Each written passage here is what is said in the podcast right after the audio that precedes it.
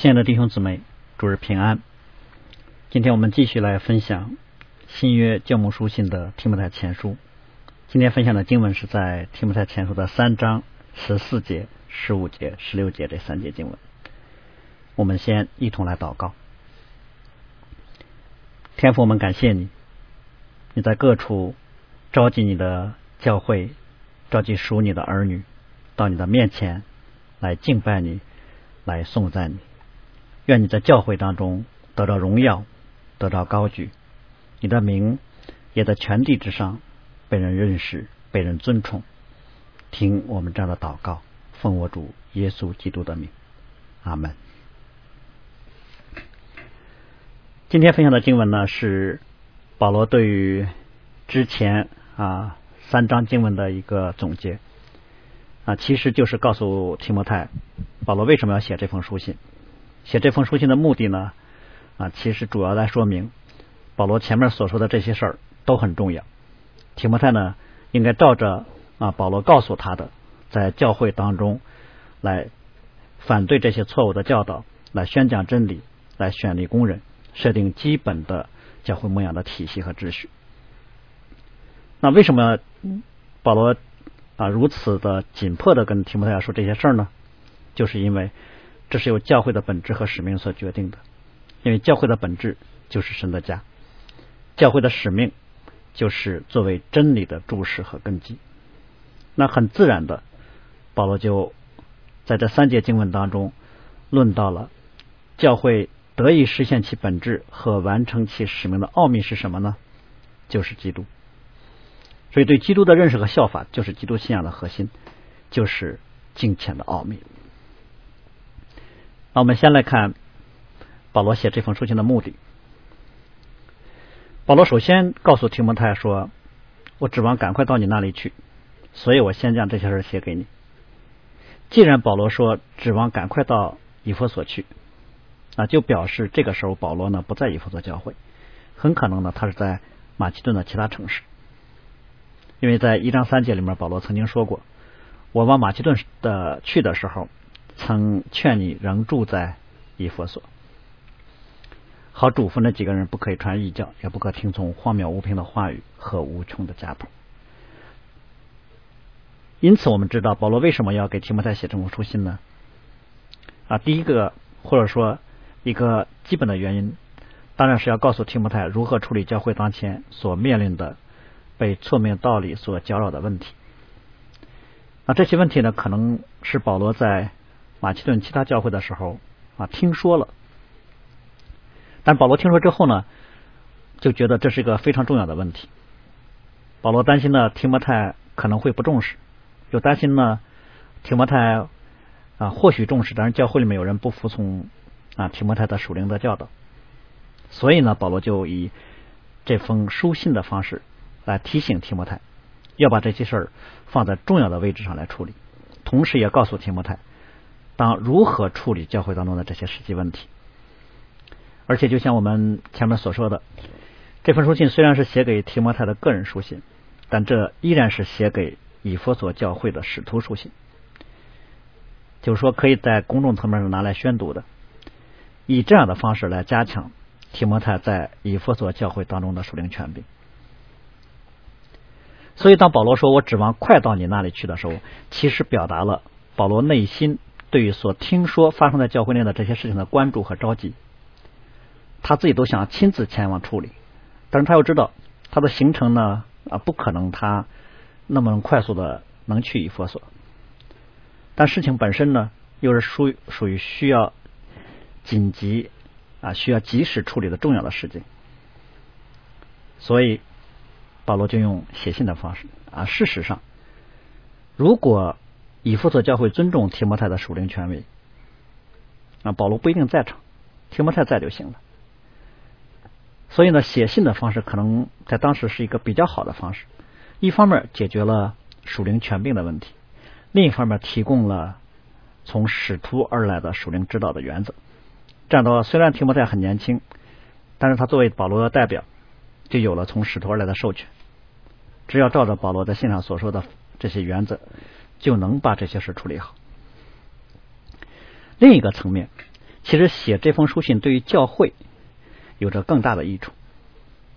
因为信件的一个好处就是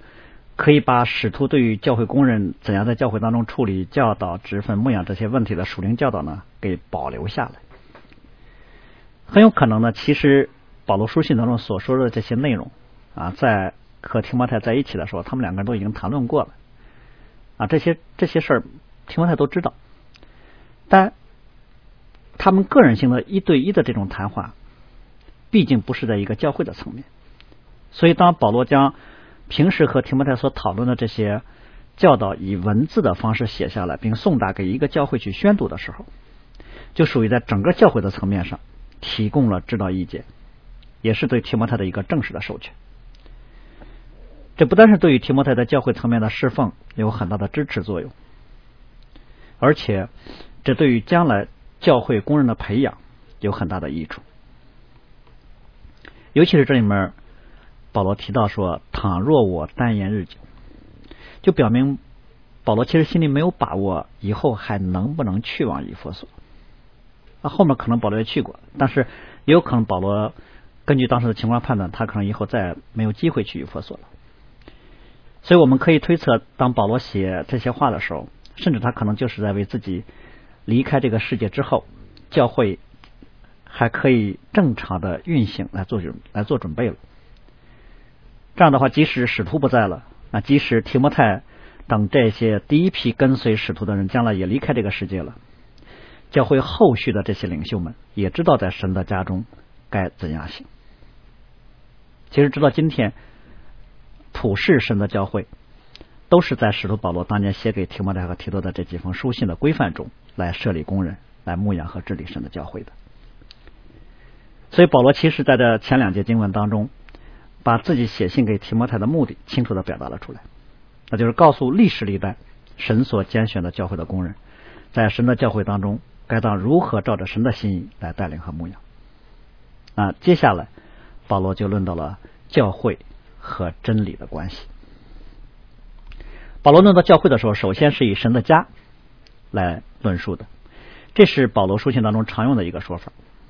比如在以弗所当中，保罗论到犹太人和外邦人关系的时候，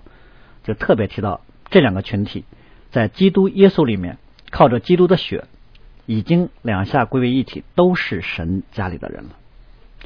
所以论到教会用家来做比喻，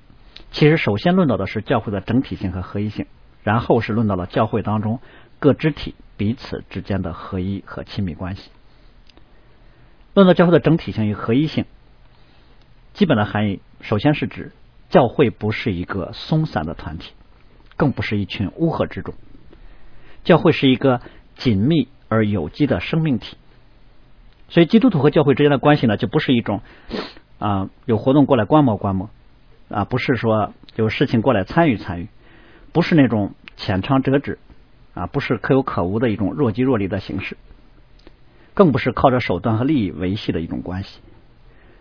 而是指每一位基督徒都必须委身在神的教会里面，或者说每一个基督徒都必须是归属在神的教会中的，就像是家庭当中的家庭成员对于家庭的委身和归属那样。所以，属于一个教会，这是一个基督徒的基本的身份特征，就是说你是这个教会的一个一个成员。或者更准确的说，我们必须是一个特定的地方教会的成员。比如说，在社会学意义上，对一个人的认识，他的家庭是他最基本和最重要的背景；而对于一个基督徒的认识，他所在的教会就是他最重要的坐标参考。因此，教会应该是一个高度紧密的团体。这种紧密性呢，通常在三个层面上来体现。第一个层面就是教会当中所有的成员都有一种内在而客观的合一性，就是保罗在以弗所书里所说的：“身体只有一个，圣灵只有一个，正如你们蒙召，同有一个指望，一主，一信，一喜，一神，就是众人的父，关乎众，超乎众人之上，关乎众人之中，也住在众人之内。”所以，不管教会里面的弟兄姊妹。在情感和实际生活当中是否具有紧密的关系？在属灵的这个层面，合一关系的根基已经定下了，神已经赐下来了。第二个层面就是在一些具体的工作当中，或者在具具体的侍奉当中有共同的感动和配搭。像保罗对菲利比教会的弟兄姊妹说：“从头一天直到如今，你们是同心合意的兴旺福音。”而第三个层面就是生命借着彼此相爱而合一。家庭的特点呢，就是有归属感、温馨、有爱、有彼此之间的自由和信任。所以，家庭里面的关系的特点就是彼此之间的亲密。而教会作为神的家，这家里的成员彼此之间的关系，应该从属灵的意义上超越地上家庭当中的关系。因为教会当中各圣徒之间的关系是因为认识基督的缘故而有的。那这种关系其实就带有了永恒性。圣洁性和荣耀性，所以唯愿我们在地上的时候，能够委身在神的家里，并借着我们彼此间的配搭、彼此相爱、彼此而处的关系，让世人看到神真在我们中间，也使神的荣耀从我们这首先在基督里有盼望的人可以得到承载。然后保罗就论到了教会的。本质属性当中最重要的属性就是神圣性，因为这家就是永生神的教会。虽然是用家庭来比喻神的教会，但这个家庭不是地上某个家庭那种的运作模式。神的家里面，家长就是基督，就是我们平时所说的基督就是教会的元首。因为教会的本质是属神子民的聚集。因此，教会并不是地上某个人创建的，也不是某个机构或某个势力创建的。教会是神自己亲自所创建的，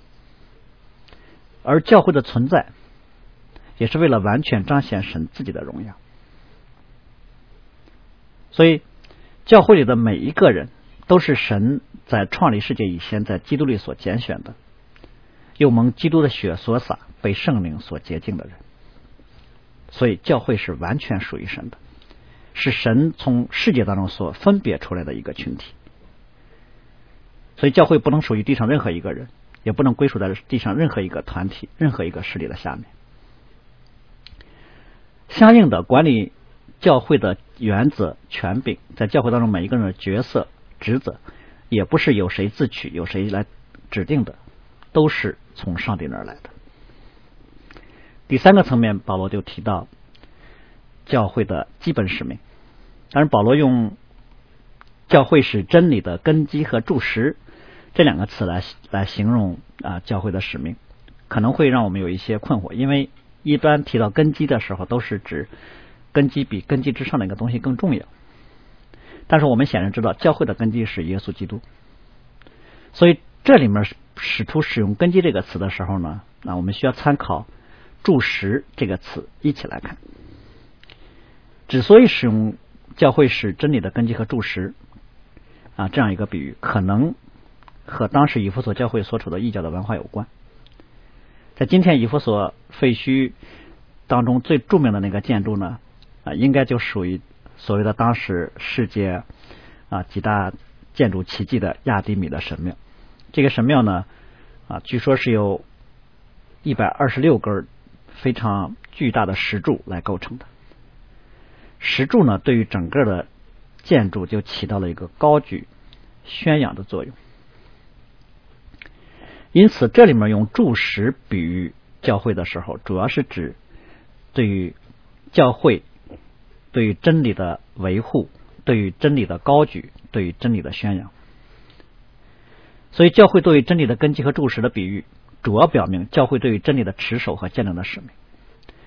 而“根基”这个词呢，我觉得更。更多的是强调这个支撑呢要稳固，教会对于真理的持守必须是坚定不移的。我们都知道，教会其实在这个世界当中存在，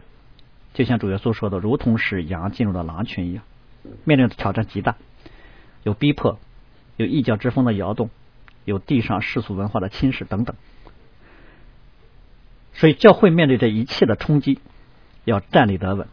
面对挑战，面对攻击。在真理的层面上，必须清晰而坚定，必须清晰而且坚定。对真理的持守呢，不能有动摇，不能有困惑，也不能有妥协。如果教会在良心和真理的持守上有所软弱，那么就像是房屋的根基被摇动了一样，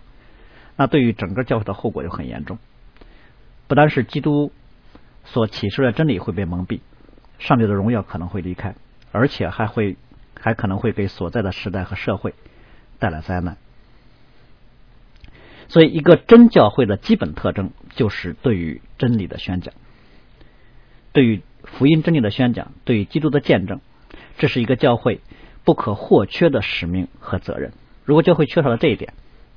不管在慈善、教育、社会公益等其他方面有多大的成就，将来也没有办法在神面前交账。甚至我们可以说，如果一个教会不再传讲基督，不再见证基督了，那么他也就不再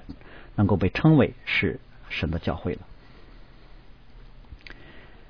教会作为真理的注释和根基，那么真理是什么呢？所以接下来保罗呢，就以一首诗歌的方式来说明这一点。但在论到具体的真理的内容之前，保罗先有一个颂赞式的感叹，就是大在金钱的奥秘，无人不以为然。啊，保罗用这样一个颂赞的表达模式，很有可能也是考虑到了。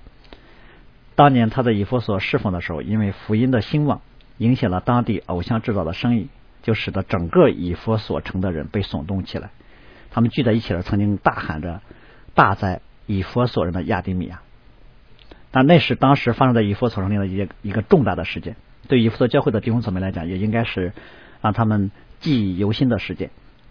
所以保罗很可能是特意使用了一个啊，引发以弗所教会会众。需要格外留意的表达方式，以此来激发他们对于真境浅的认识。任何生命的表现，都和他所知道的神学的真理是有关联的。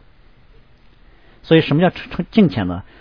行在自己所信和所言的道理中，这个就通常意义上被称为敬虔。而真敬虔也必然是与基督的认识相连，也就真敬虔必须是以。真理相连的，所以没有对基督的认识，所有的敬虔都是虚假的。也就是说，敬虔这个词所说的就是关于如何在基督里生活的这样一个范畴。脱离基督谈论敬虔，其实就是进入到了一种世俗的道德文化啊，道德主义或异教文化当中了。它所表现的就是人性当中的骄傲，或者人性当中的绝望。所以，当保罗在这里说“敬虔”这个词的时候，显然是指教会或者说属神的子民在世人面前为真理所做的见证。显然，信耶稣的人在当时的文化处境当中，被人所看见的行为见证和其他的宗教有很大的不同，连和犹太教都不一样。就像安提阿教会当时被称为基督徒一样。其实，基督徒在任何一个时代、任何一个社会中。都应该是一群让人惊奇的人，应该让人们觉察到基督徒是如此的与众不同，与时代的潮流不同，与这个世界不同。基督徒在地上的生活见证，应该要让人能够觉得，这是一群不属于这个世界的人，这是一群能够震动世人内心的人。当然，不是指教会要标新立异，要哗众取宠，要在。一些犯罪的事上让人非议，而是说教会所行所言的，应该让人能够感觉到有一个超越这个属世道德标准的一些东西。所以教会应该是一个可能世人并不认同，但是应该让世人觉得钦佩的群体。这样的话，教会身上所散发出来这种基督的馨香，不单会让人惊奇，而且在惊奇之余，还会令人产生羡慕和吸引力。人们会从教会的身上看到一个在地上从来不曾有过的东西，所以在这个意义上，教会应该成为自己所处时代的神迹。也就是说，应该让人心生不解，应该让人思想说：他们为什么做这样做呢？他们为什么会这么说呢？他们心里的力量是什么呢？这样就可以吸引这个世上的人来探究、来寻求真理。所以保罗用“奥秘”这个词。来说明教会为什么会有令人惊讶、令人不解的敬虔的行为见证？因为教会的敬虔关乎一个属灵的奥秘。当然，我们知道保罗在这里用“奥秘”这个词呢，主要不是为了表达一种神秘的、晦涩难懂的啊不可知的一种东西，主要是为了表达，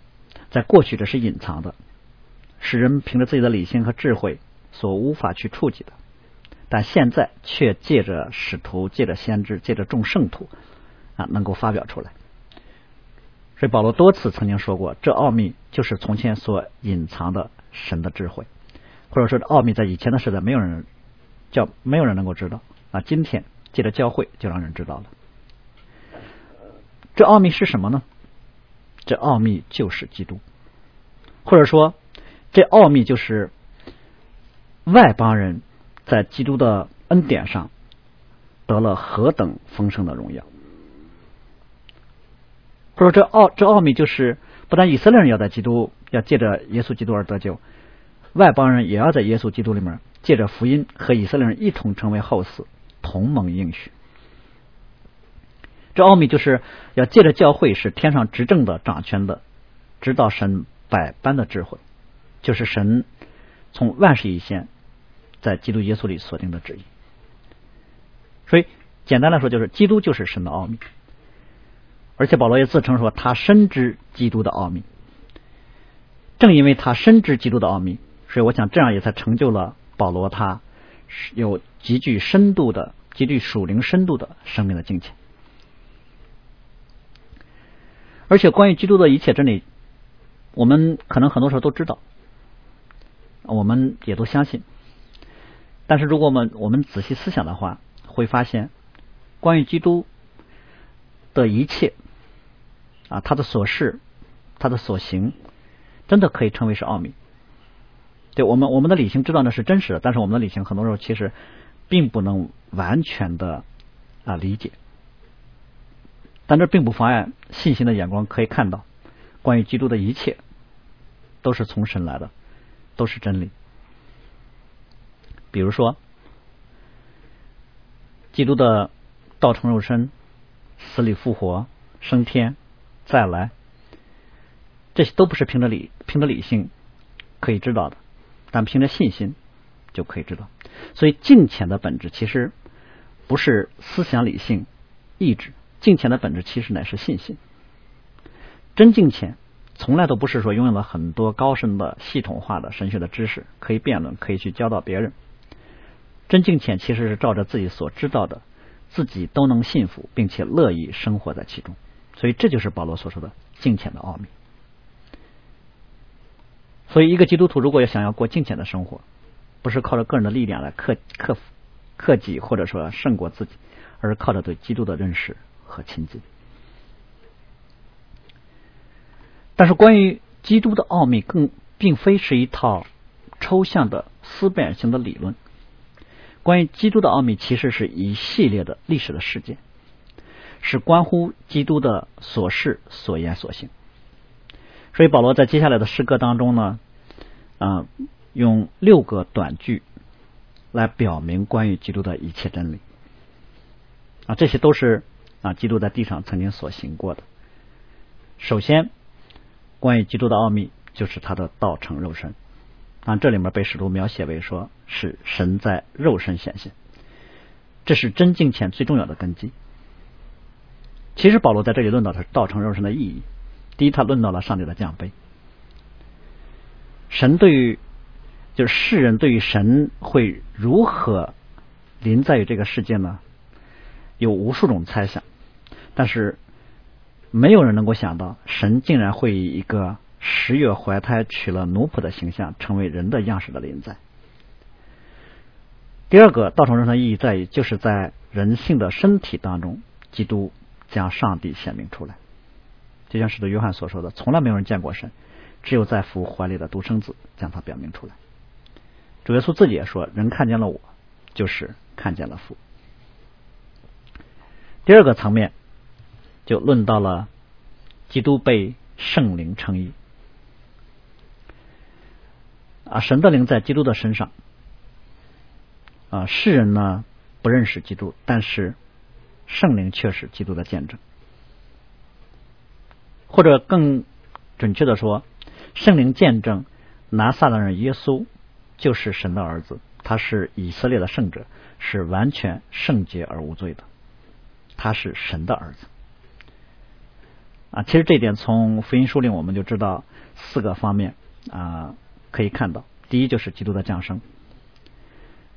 基督啊，当基督在啊借着玛利亚来到这个世界的时候，天使就直接跟玛利亚就说过，圣灵要降在你身上，啊，至高的能力要复庇你，所以你要生的圣者必成为神的儿子。第二个就是基督的受洗。当基督从水里上来的时候，天就为他开了，神的灵仿佛鸽子降在他身上。第三个方面就是从主耶稣在地上一并赶鬼就可以知道，主耶稣自己说：“我若靠着神的灵赶鬼，就是神的果临到你们了。”而且基督在地上所说的话语都带着圣灵的能力。其实最重要的就是第四个方面，就是基督以自己的复活来显明他是神的儿子。复活就表明死亡不能拘禁他，复活就表明基督在实际上是完全的得胜，复活也表明他成就了拯救的大功。第三个方面，使徒在这里特别提到，他被天使看见。基督在地上所行的，天使都知道。比如说圣灵感孕的时候，天使就曾对玛利亚。来讲论这件事儿。耶稣降生的时候，是天使告诉牧羊人去伯利恒的客栈去寻找。那耶稣在克西马园啊祷告的时候，是天使来增加他的力量。主耶稣复活的那一天早上，也是天使在坟墓里对于妇来寻找主耶稣的那些姊妹们讲话。当主耶稣升天的时候，也是天使对门徒们说。所以，虽然天使与救恩无份，但是。天使却愿意详细查看关于基督在地上所做的救恩的工作，所以保罗说：“我们成了一台戏，给世人和天使观看。甚至说，哪怕是堕落的天使，也比世人有时候更清楚耶稣的身份。所以，基督其实论到被天使看见的时候，这里面所论到的是基督在地上所成就的拯救的工作。”是一个宇宙性的伟大的事件，他在十字架上的得胜和复活，所震动的不单单是天地，所震动的更是阴间的势力。这所以他的得胜是在一个灵界的层面上取得了得胜的地位和权柄。甚至我们可以这么说，基督的工作对于灵界的震动远大过对于世界的震动。然后第四个方面论到。他被传于外邦。当然，保罗在以弗所书论到这个，就直接称这是奥秘。这奥秘就是外邦人在基督耶稣里借着福音得以同为后嗣，同为一体，同盟应许。啊，这其实主要是论到了基督的救赎的工作在地上，在世人中间的显明。尤其是这里面用外邦这个词的时候，就是相对于旧约以色列人而言的。对于以色列人来讲。耶和华上帝是全地唯一的真神，这点没有任何问题。但是他们对于神除了拣选了他们，神还在其他的民族、其他的国家、其他的族群当中有子民，这点他们就不能接受了。但这正是神创立世界以前就已经订立的救赎计划。神之所以先拣选以色列人，把律法赐给他们，就是要借着他们让外邦人也能够认识耶和华神。所以外邦人要借着。基督成为神的子民，这就是福音的奥秘。但这一点对于以色列来说就是不可思议的。所以，对于新约教会来说，这就是保罗的宣教神学了。就在保罗看来，上帝福音广传的讯息就是先是犹太人，后是希腊人。甚至我们说，对于教会而言，基督论本身就已经包含了宣教的使命。对一个地上的教会而言，宣教可能就是他在地上存有的首要的使命，将基督宣讲给普世万邦。这是教会在地上侍奉的第一目标，而福音的广传本身，从某个角度来说，也是一个奥秘，或者说是一个奇迹。我们知道，当基督被钉十字架的时候，其实门徒们都四散了。在这个时刻，世界上没有谁对基督所说的“我若从地上被举起来，就要吸引万人来归我”这句话还有信心。在犹太公会和当时的很多人看来，耶稣被钉十字架，就表示属于耶稣的时代，一个短暂而轰轰烈烈的运动结束了。他们谁都没有想到过，这位被钉死的拿撒勒耶稣会复活。四散的门徒们都没有想到过，他们会重新聚聚聚集，重新得力。他们也没有想到过，真的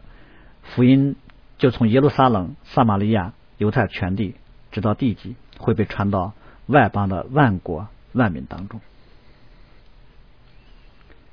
所以，照着今天世人的角度来看，基督当时在地上的工作是失败的；也同样照着今天世的角度来看，看到了普世的教会的时候。我们就看到基督在十字架上的得胜，所以后面的被第七啊第五个方面被世人信服，就特别论到了宣教工作的有效性啊，这对于任何一个从事宣教工作的基督徒来讲都是安慰和鼓励，就是你只要去宣讲，圣灵的工作就会使得有人会信从。主耶稣也曾经在啊保罗。格林多啊，成立侍奉的时候，曾对保罗说：“不要怕，只管讲，不要闭口。”因为使世人信服、使罪人归服耶稣的力量，不是这个世界上的力量，那是超然的属天的力量。最后第六个就提到基督被接在荣耀里